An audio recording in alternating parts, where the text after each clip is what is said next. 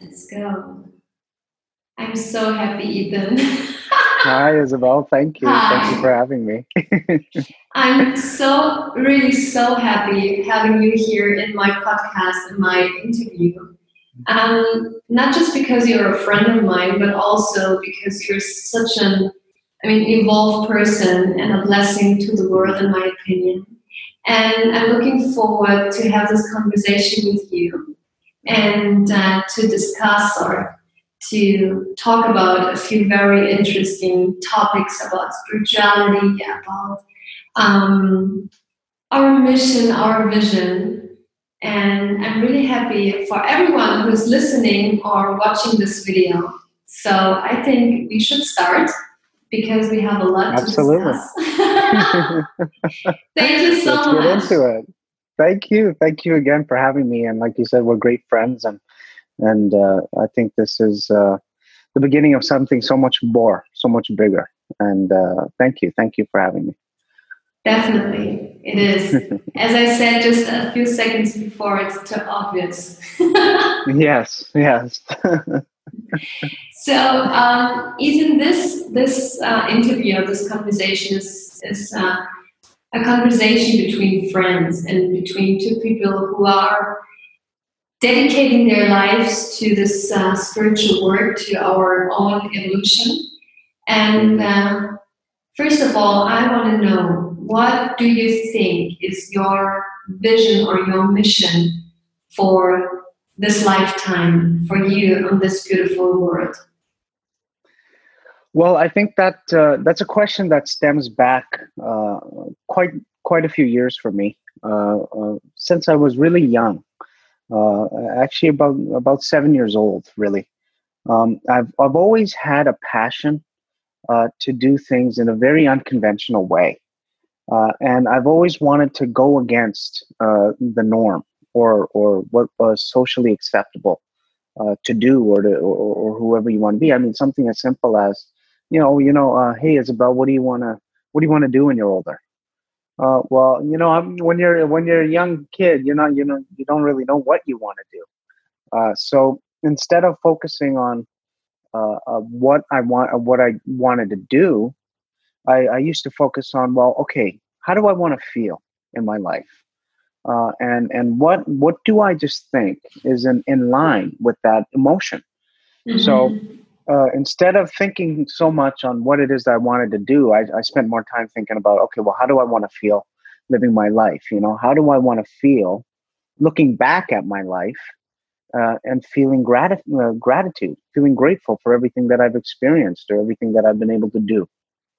Uh, and so, to answer your question, uh, I personally, my passion uh, uh, is to do things in a very unconventional way uh, and to be able to uh, make sense of it for people, make sense of it for not just myself, uh, but for those around me. Uh, and, and how can I contribute to somebody else's life in a positive way? How can I help them uh, overcome something that they may not have been able to overcome uh, had we not have met or, or, or on something on, the, on that kind of line?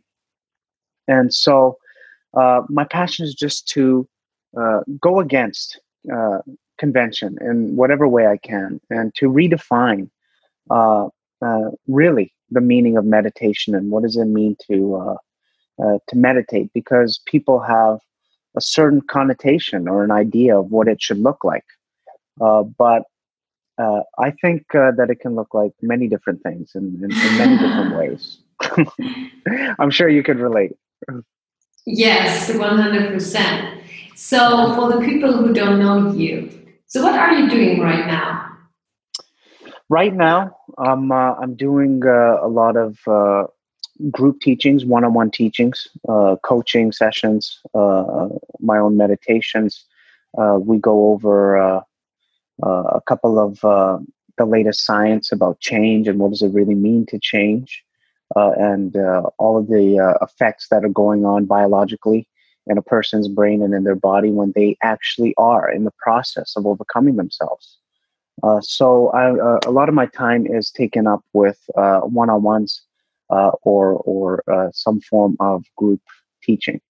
whether that be a company, a community, just a couple of um, corporations uh, that I've worked with here and there. And my real goal is with all of that to create uh, this this different consciousness to create uh, a different level of awareness uh, for for uh, communities as well because uh, every community every company every um, uh, group of people consists consists of one main aspect which is individuals and to truly change any group or any corporation or any company or community you of course then have to start with the individual. And so uh, i kind of juggle my time uh, between uh, group uh, teachings and, and one-on-one teachings. This and meditation. Of course meditation this is so amazing because we met each other in malta and you are from vancouver and now we are here talking about that. And for me, you're such an inspiring uh, person because you're so young, and there are so many other people who, I mean, are in their like in the beginning of their twenties, and they they never thought about the things you were talking about right now. So, what happened in your life that you came to the idea or the decision or maybe just like uh, um, the, the awakening moment for you that you would do what you're doing right now? uh, you know, I can say uh, that my my journey with this kind of work uh, started at, at a very young age uh, when I was seven. Uh, and my parents, uh, I have a I have a lot to be grateful for to my parents because they were always reading uh, books on how to better themselves, how to better their lives, you know, self help books or whatever it was. Uh, and then we started to attend seminars together. And yeah, in the beginning, I was, you know, this seven year old kid that was getting dragged along to a seminar with, you know, a couple hundred people and with my parents. And uh, I just kind of, I was the odd one out, uh, so to speak. Uh, but then when I started to understand that, hey, well, maybe some of this work uh, can answer some of these questions that I've been having. And this is at the age of seven, you know, questions like, uh, you know, what is the meaning of life? Uh, what exists beyond this planet? You know, um, something as simple as, you know, just staring up at, at the stars uh, and, and catching yourself in a certain trance. Uh, now I know what that is now, but when I was that age, I didn't know what was going on. And so I had all these questions. Uh, you know, who am I? What role can I play in other people's lives? Um, what role do other people play in my life? Uh, you know, all of these different things. And um, you know, I I, I, I just kind of kept with it because I knew there was something greater to life than you know just paying bills or or making money or uh, you know i wanted to i wanted to feel fulfilled like i said i didn't know exactly mm. what i mm. wanted to do but I had a good idea on how I wanted to feel when I looked back at my life. Uh, and and and I just got really clear on that. And like I said, everything that was in line with that feeling, I would pursue. And so some of these retreats and seminars and uh, these books that I used to read uh, just felt uh, like it was in line with how I wanted to feel in my life. You know, I, did, I didn't want to have to uh, stressed out about things. So I wanted to do it in a different way. And I wanted to, most importantly, live my life uh, unconventionally.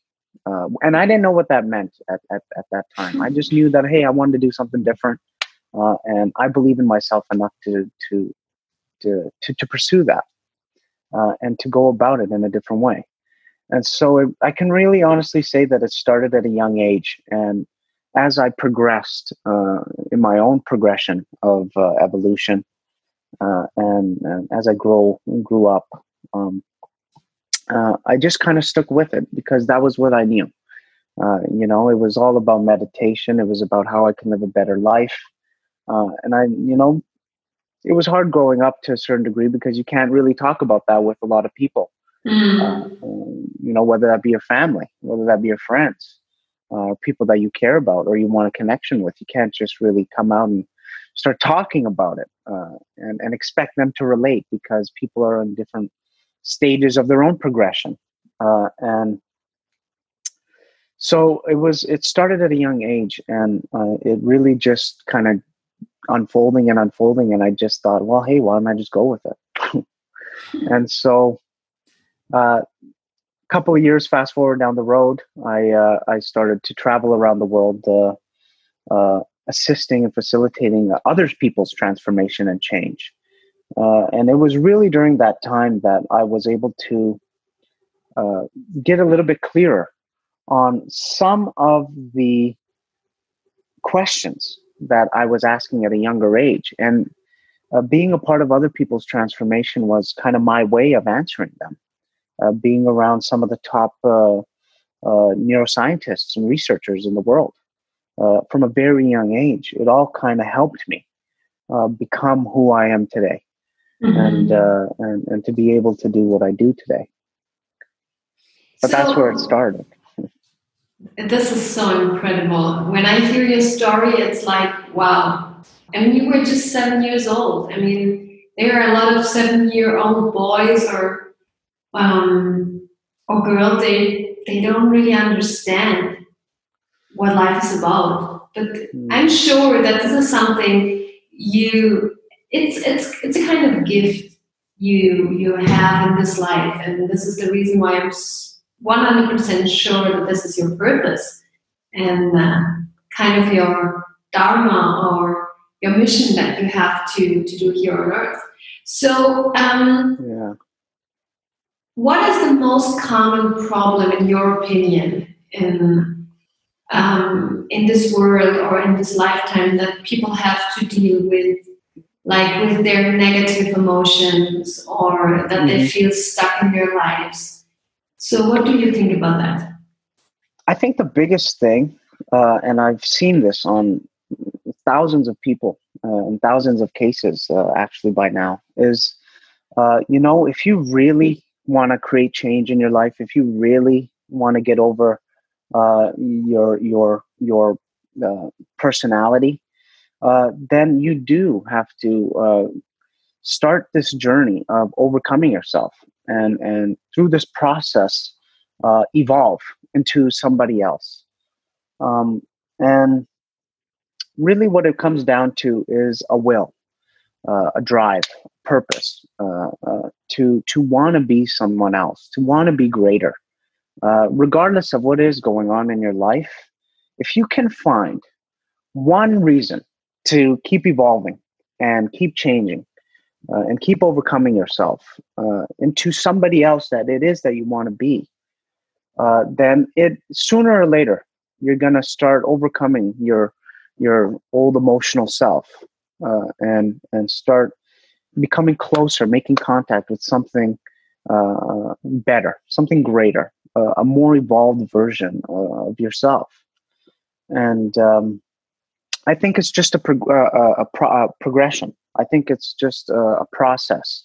Uh, and along the process, there's going to be little tests uh, that that that can that can either help you or can kind of put a speed bump in the road for you. Uh, and it really comes down to perspective. Uh, what kind of perspective are you perceiving your life through? Now, if you're an emotional person and you are always uh, in fear or always in stress or always in uh, uh, lack, uh, then you will, in a very real way, perceive your reality through that emotion. It's like a it's glasses. It's like a lens, and you know, um, if you're living by those emotions, then it's hard to to find the good in any in, mm. in, in any circumstance in any day uh, it's hard uh, because you're living and feeling and thinking by those emotions. But then to actually be able to overcome them, you have to exchange them. You have to uh, trade in uh, those those limiting thoughts. You have to trade in uh, those emotions of survival, of lack, of fear, of stress, uh, for something greater like love or joy, or trust or relief. You know, and and it's it's a process. I look. I've always said overcoming yourself is the hardest thing you will ever do in your life, Mm. uh, and it's it's a process. It's a test. Uh, you know, it's it's reading the textbook, but also writing the test at the same time. It's a lot to handle, and uh, it is one of the most challenging things you can do. But you ask anybody who has overcome themselves, has created uh, a a better life for themselves, you you will always hear uh, them say that it was always worth it, uh, and that even on their worst day, it was it was that day that gave them uh, the permission to keep going because they were over they were able to overcome it. And so I think this whole process of overcoming yourself is a challenging one, uh, but I think it's one that's very also worth it. It is. And what I experience in my life is when I talk to clients or people who are interested in uh, teaching or coaching. Sometimes I hear, um, hey, Kamiata, um, I think it's not the right time to do a teaching or to go, to go through this process. I think I'm not ready. What do you think about that? When people are saying, oh, um, when I have to do the decision to invest the money, to invest my time, and of course to make up my mind to, Mhm. to, to make the decision um, to change. Um, I mean, most of the people who, who I'm um, talking to are really people they are they are so ready. They say there is no doubt I will do it. But there's a certain percentage of people they say, Yeah, Oh yeah, um, I think I'm not ready. I think I, I should wait and I should gain more energy and to rest and then that I will be ready in a few months or in a year to go through this process. So what do you think about that? Uh, I think uh, the biggest thing about that is people, uh, and and this is all people, is we run certain programs uh, in our life. We run, we do the same thing uh, all the time, uh, and we have a different neurological network program as well uh, for you know uh, everything in your life. Uh, whether it's your work, you have a specific neurological network for your work uh, that you think and feel through and live through. Uh, you have the same one for uh, your parents. You have the same one for your siblings. You have uh, a different neurological network for uh, everything in your life. And when you want to go against uh, that program that you may have ran for three months, four months, two years, you know, you know some people five to ten. Or years. 15 or 20 years. Exactly right. This is Mhm. just an. It's just. Uh, it's like their their life is on repeat, and and although it may not be what they want, they do Mhm. find comfort in in in uh, those specific programs, those specific thoughts, uh, and and through living through those specific emotions that they've been able to memorize. And when you want to. Uh, when you want to progress and you want to change on some level, that means then that you have to change the way that you think, the way that you feel, and all of the things that you do in your life uh, that are consisting of that program. And when a person is confronted in their life and they have no choice other than to make a change or to want to evolve on a greater level, uh, then their body, uh, as as uh, uh, as a record uh, so much of of everything that they've experienced, all of those programs, it doesn't want to change. So, I mean, how many times do you hear uh, uh, that somebody who doesn't want to, uh, somebody wants to eat less cake, right? But whenever you put that piece of cake in front of them, uh, it's their body that that just can't get over the addiction to that taste or that emotional release, that chemical release uh, for when they take that bite of cake. And so it's in a very real sense the same way of wanting to create change or wanting to take that next step is a lot of the times our bodies get in the way. Our bodies uh, don't want to. Uh, it wants it, it. Our body also tests us. Like, oh, do you really want to change? Well, aren't you comfortable living in your old way of life? Aren't you comfortable thinking uh, the way that you think, or feeling the way that you feel, or doing all those things? Aren't you comfortable? Mhm. and and it takes a great will to say no i'm not and to override, in a real sense, your body uh, that's keeping you attached uh, to some personality, to some version of you. So whenever I hear that, it's always uh, it, it always uh, really comes down to uh, a person's will. Uh, do they really want to change? Do are they willing to take that first step to to change and overcome their body to be able to sustain that change? And what do you think do they need to be willing to change? Because sometimes when I talk to them and I ask them, okay, uh, first of all, you said you want to change, and then yeah. just a few days later, they send me a message, or we have a second call, and they say, okay, I think I'm not ready. And I ask them, okay, what kind of abilities or which kind of abilities do you need to be ready? And this is the most important question because most of the people can't answer me this question. So they, they mm-hmm. don't know what they need to be ready or to be willing to do something new. So what do you think do they need to change? Which kind of abilities or which kind of releases do they need? You know, when when somebody when somebody is up against themselves and they uh, they nothing else is working for them in their life. And you know they on a deep level everybody knows that they want to be better. Everybody knows that you want to evolve mm-hmm. on some level. You understand this uh, because that's what we've done our entire lives consciously or subconsciously. We've always evolved. We've always grown. We've always repaired. Uh, that's just who we are as humans. And so most of the time, people need something in their life that causes them so far out of balance of their of their of their program of who they are.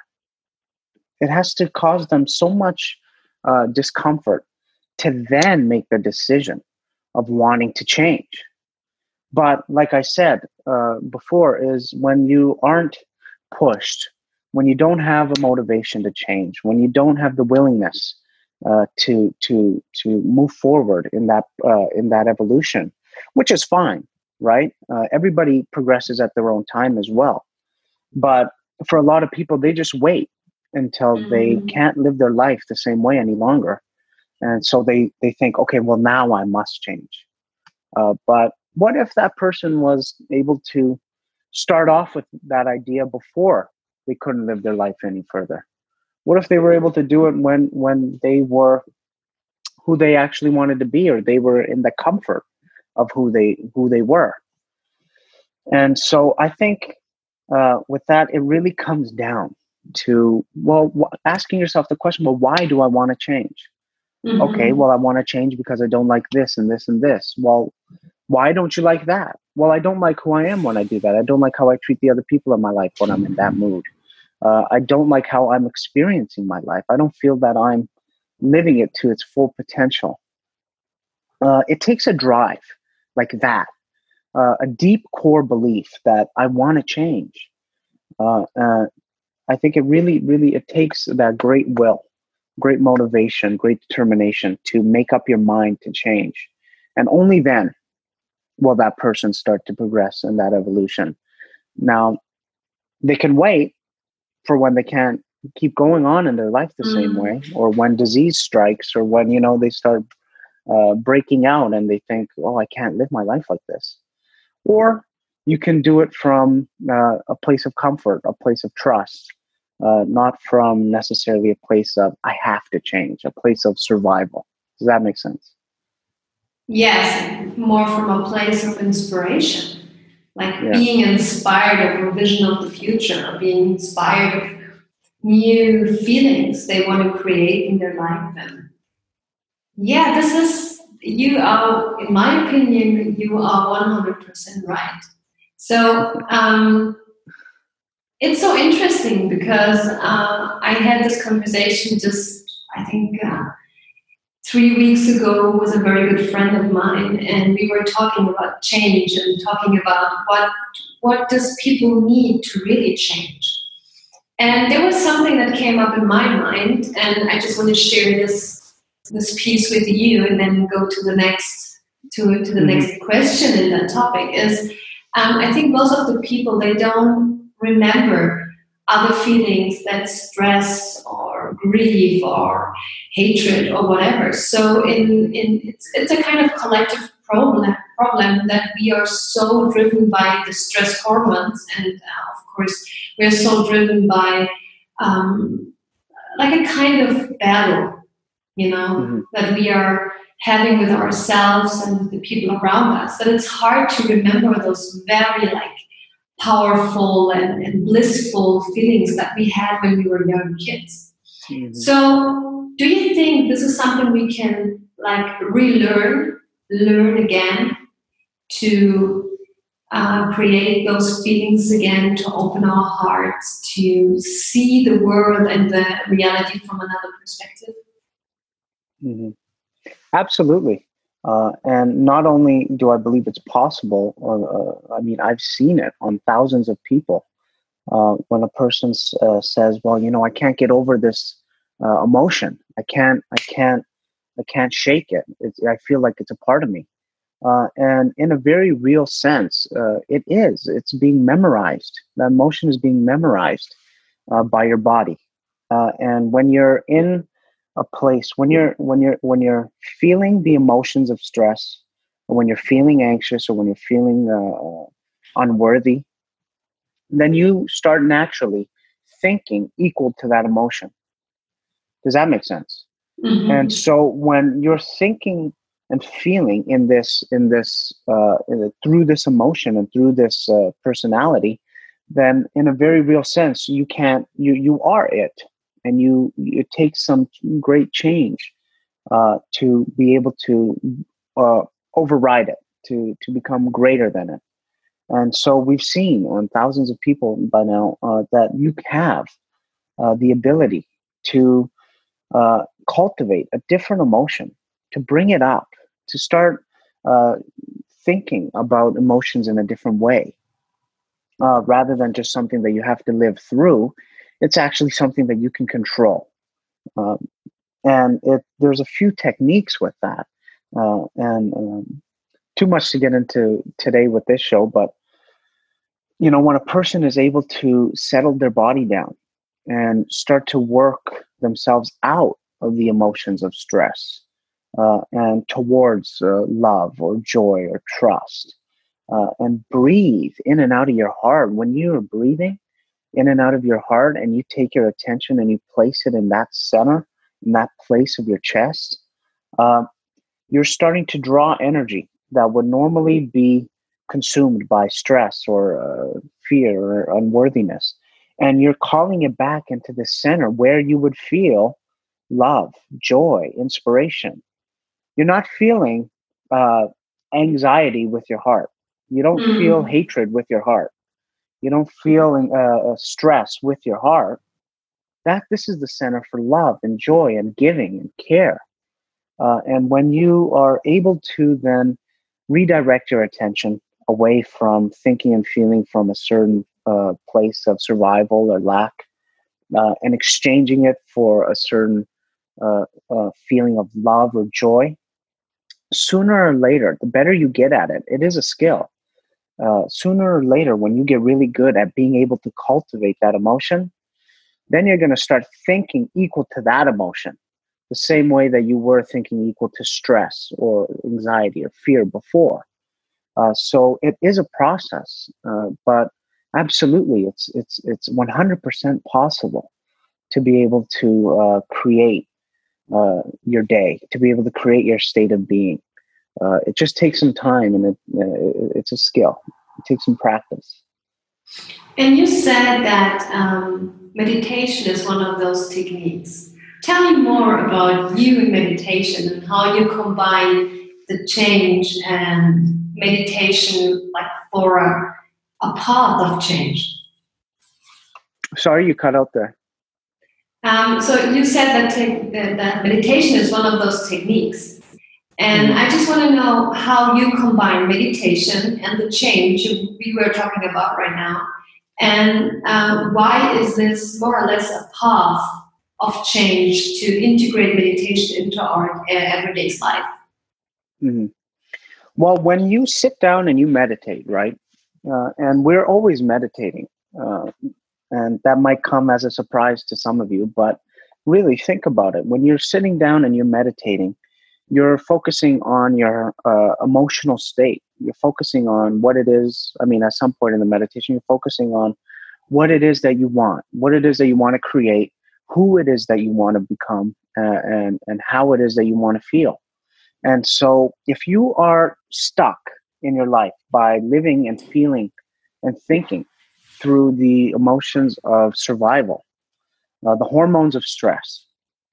And if you cannot shake that in your day, then that means then to be able to overcome it is you have to kind of step back uh, away from it. And the easiest way to do that is to close your eyes, uh, play uh, uh some music, and to begin to uh, step away, take your attention off of uh, who it is that you are, taking your attention off of the way that you feel, and shifting your attention onto nothing or onto certain parts of your body, like your heart, uh, or the space uh, or, or, the distance beyond your body.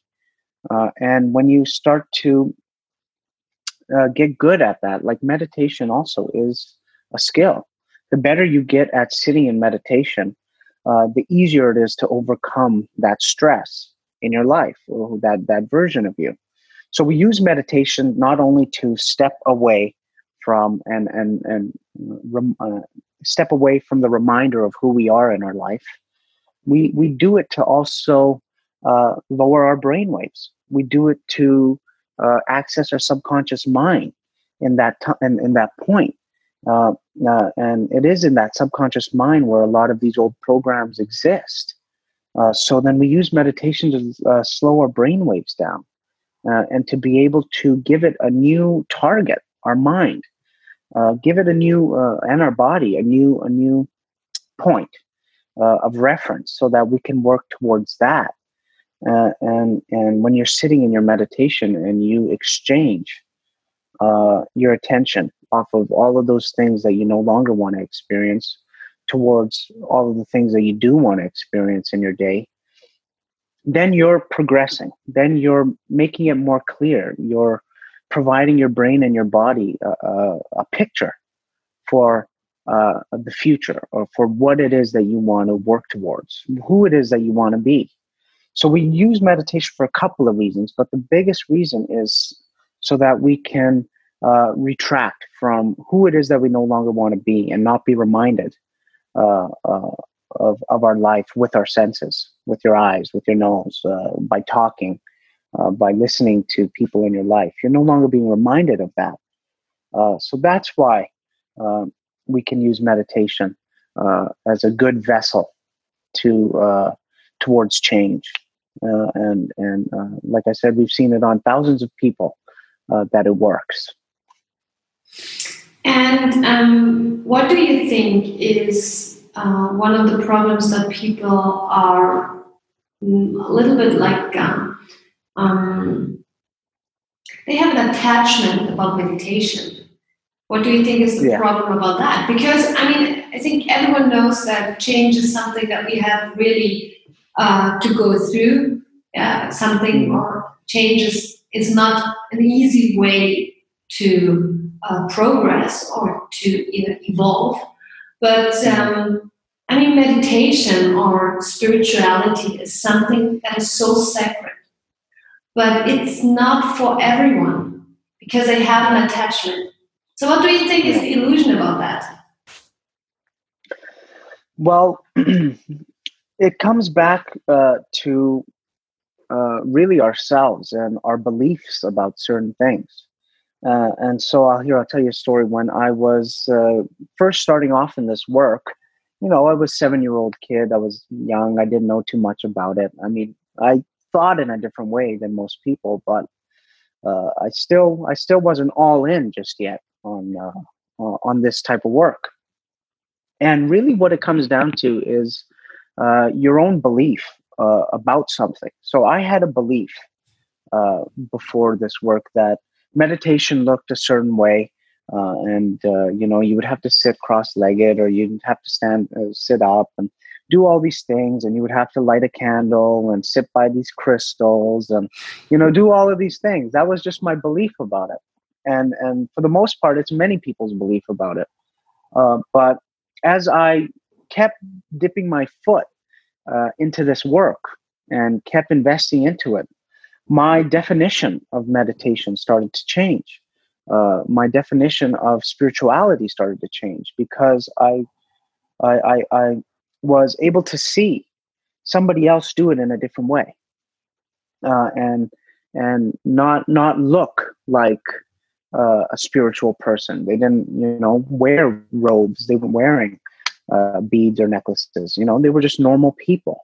And so during this time, my uh, definition of meditation started to change. And so I kind of thought, well, wait a minute, if I can change my perception, my belief of what this work is about, then that means then other people should be able to do the same.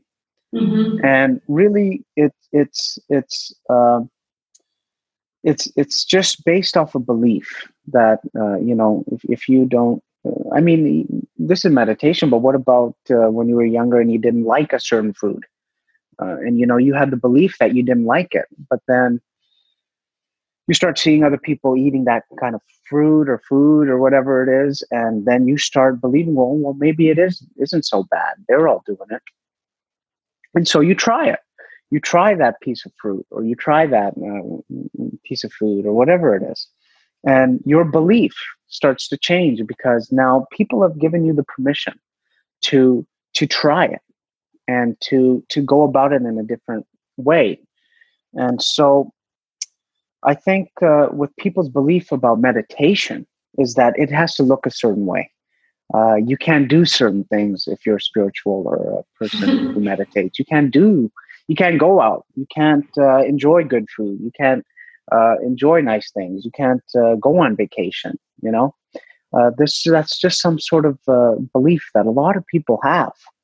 Uh, and um, as we were speaking a little bit earlier, is that is just another belief, another paradigm that is is shifting right now, and, and a lot of people are are becoming more aware. They're becoming more aware of uh, people that they look up to who meditate.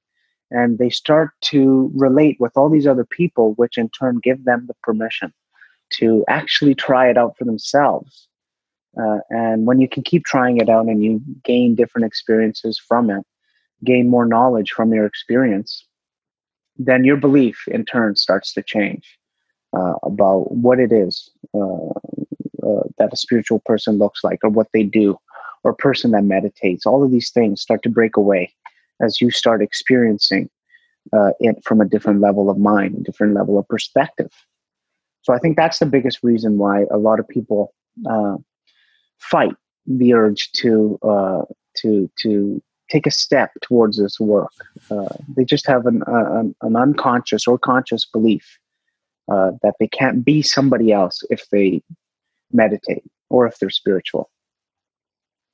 And what do you think is the hidden meaning or what is the truth behind meditation, spirituality? Behind think, the curtain uh, of illusion.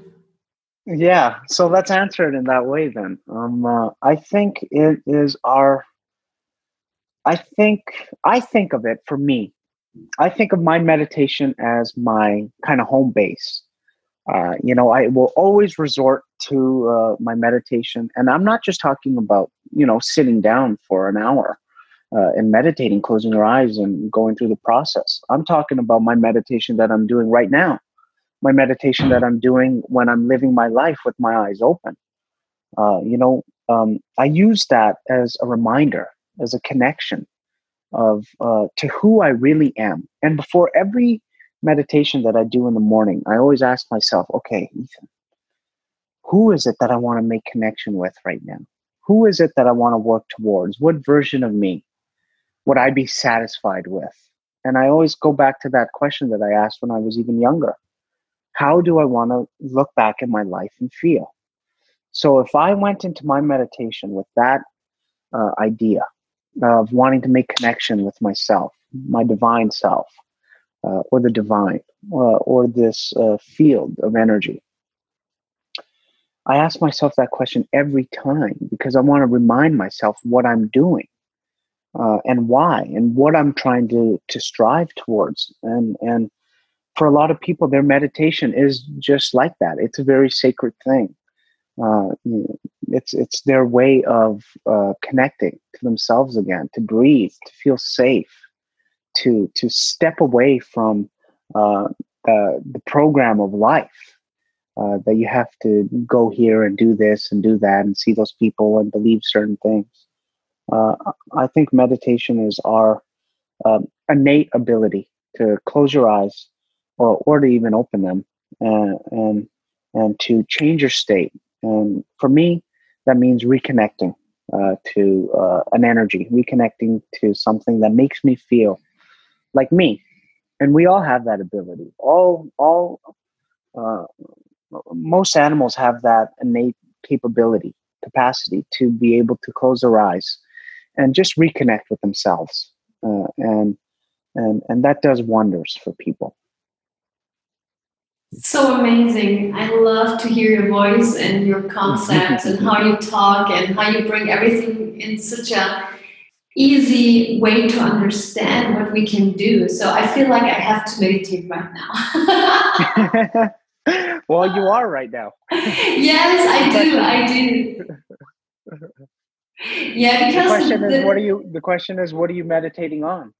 yeah, right, right. Because the the most important meditation is when we open our eyes. It's not just like sitting very beautiful on a meditation chair and closing the eyes and having some crystals on us and it's it's yeah. more important to embody what we are want, wanting to see in in this world and to yeah. be the first person mm-hmm.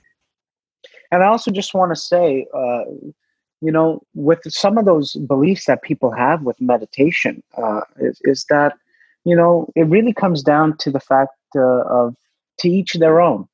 You know, whatever works for you is what I recommend that you keep doing, mm-hmm. Uh, uh, as long as you're not getting in your own way uh, with that process. So for somebody who does meditate, you know, with the candle and do all these things, good. That's very very good for you. Uh, and it works for you. But uh, for people that think that it may not work for them in that way well then guess what? It doesn't have to mm. and you can create your own way. You can find your own path uh, with this kind of work. It doesn't always have to be cross-legged and eyes closed. Uh, it's walking walking to work walking home uh, walking to your car driving even. Uh, it, it, it's it's really about that process of thinking and feeling in a way that you want and not falling prey or not falling victim uh, to a person or individual or a circumstance environment uh, in your life. That when you have this innate capability within you, you should use it uh, to overcome your, your environment and your circumstances, and most importantly, yourself. Uh, and and uh, it's a great tool you just got to find your own way. It's a date with ourselves, with our divine self. exactly. Exactly. so, last question for this beautiful conversation. So, um, fast forward from today, what is your vision of the future? Uh, the future is is is bright. The future is uh, very very loving uh, I think that we can all play our part in in in bringing a certain future to life, uh, and it really starts with learning from uh, what hasn't worked, uh, learning from uh, the past, uh, who it is that you no longer want to be, how it is that you no longer want to feel, and, and how it is that you no longer want to live your life, and finding the way to stay clear on who it is that you do want to be who it is that you mm. do want to feel as, uh, how you do want to live your life. Uh, and if we can use everything that's falling apart in the world today, all of the, the, the belief systems, the paradigms, all of that, if we can use that as a way to stay uh, committed as a test uh, to prove on a daily basis, moment to moment basis, that you can overcome these circumstances, then guess what? Your future is bright. And, and when we can do so on an individual by individual level, I think only then will we be able to create real change uh, in our lifetime, real change in this world, uh, and, and, and allow things to to be better, be greater uh, for us uh, and for our life and for those around us. So, I think the future is very bright, and I think we all have our own part to play in that. And the biggest thing that we can do is to just be the greatest version of yourself in your day and asking yourself that question okay who do i want to be uh, in my life and not really worrying about how you're going to get there but focusing more on how you want to feel when you get mm. there and if you can make contact with that and you can start feeling as that person sooner or later you'll start thinking as that person you'll start making certain choices as that person and sooner or later you're going to run into uh, a, a moment or a, a, time or a place where you you are knocked uh, you're knocked out of your chair because you actually are uh, that that version of you that you've always wanted to become. And uh, you you understood that it just took some time and uh, continuously investing in that future self uh, and, and and not your past. So i think the future is very bright.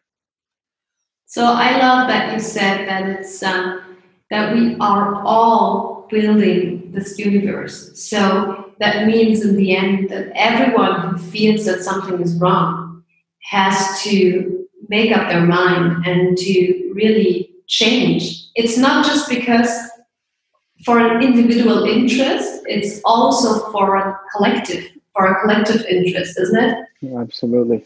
Absolutely. So Everyone who says, okay, there is something inside of me, a question a feeling that I ask myself, is there more to experience? Or is it, is it, was this my life? Is it everything that I can experience? No, there is more. So, um, what I really love is my teacher said to me uh, when I was at the seminar last week. He said, if you would ever uh, really understand what, what spirituality means, then you would never see your life as a risk, or you would never see something you have to do as a risk, because there is no risk. It's just the unknown, or it's just something you're you're not um, you're not comfortable with. And when you really are awake, when you wake up, and you really, really wake up to your true self and to your resources like uh, trust, safety, whatever, there is no risk. There are just there are just like boundaries you have to go through. And I love that. And this is something that I just wanted to add to this beautiful conversation we had together. And Ethan, thank you so much for your time and for the inspiration you are. And I'm really, really looking forward to everything we are going to do together in the future because I know there's something really big coming for us. And um, we are going to do um, another show like this as mm-hmm. soon as we can. And um, the purpose of the next interview we are going to do is that we get a, a little bit deeper in some ideas and some concepts, and maybe I can uh, get some questions out of the community that people want to ask you, and then we are going to answer those questions in the next show too. Okay? Absolutely, absolutely. And once again, uh, thank you uh, so much for having me. Thank you for creating the time uh, to bring me on, and uh, thank you for everybody who's listening and watching.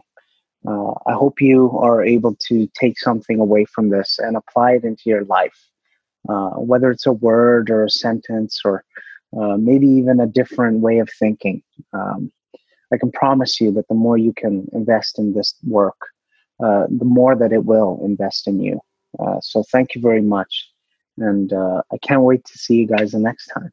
Yes, thank you so much. It was my pleasure, Ethan. It was my pleasure. So I would say we're going to do this as soon as we can.